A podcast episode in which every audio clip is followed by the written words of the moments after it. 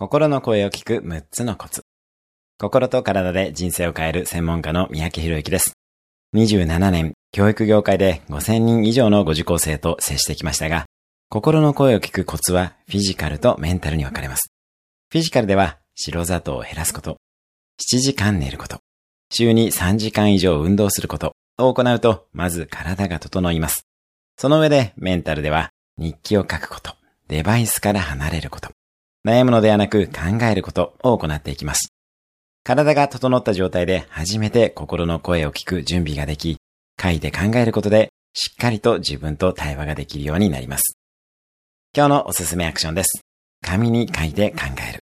今日も素敵な一日を。毎日1分で人生は変わります。お役に立てればいいね、シェアなどいただけると嬉しいです。